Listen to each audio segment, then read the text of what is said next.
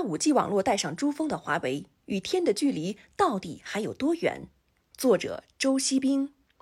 二零二零年四月，全世界把目光再次投向华为，这个中国移动 5G 设备的提供商，与中国移动一起创世纪的把 5G 网络带上珠穆朗玛峰。这意味着中国 5G 网络在高海拔的地方实现区域连接，不仅帮助了登山者获得更好的通信质量，同时也使得他们的探险更加安全。同时也意味着华为驶向一个全新的未来。即使遭遇一些阻碍，华为依旧拥有一个灿烂的明天。华为创始人任正非直言：“最重要的还是把自己能做的事做好。”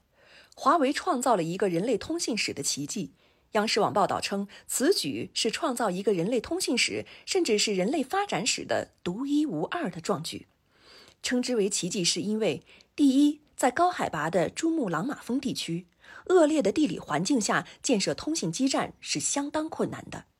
第二，在经历了一 G 空白、二 G 跟随、三 G 突破、四 G 同步之后，中国通信业终于实现了主导移动通信技术的国际需求与标准制定。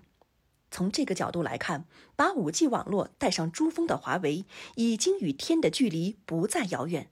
但是也将面临诸多难以想象的困难。自从二零一三年底超越爱立信，二零一七第一季度，华为在服务供应商路由器和电信及以太网交换机市场中首次超越思科，成为全球核心路由器市场的冠军。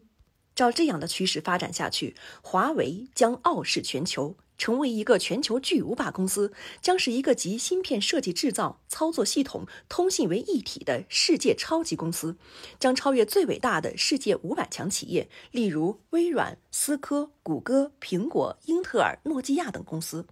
这是我在《华为国际化》书中对于华为未来发展的乐观判断。的确，华为是一家全球领先的 ICT 信息与通信基础设施和智能终端提供商。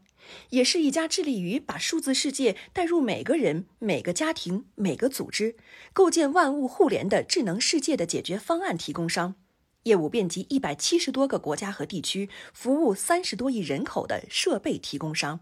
如今的华为虽然已经成为一个名副其实的信息与通信领导者，但是众所周知的原因，华为也遭遇一些困难，甚至如同身处荒原的独狼。不仅需要靠自己的力量打造华为移动服务、芯片设计制造，同时还要保持 ICT 的冠军宝座。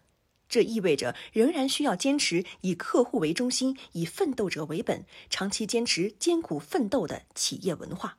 这是华为成功的独家秘诀，也是一个众人皆知的华为赢得对手的法宝。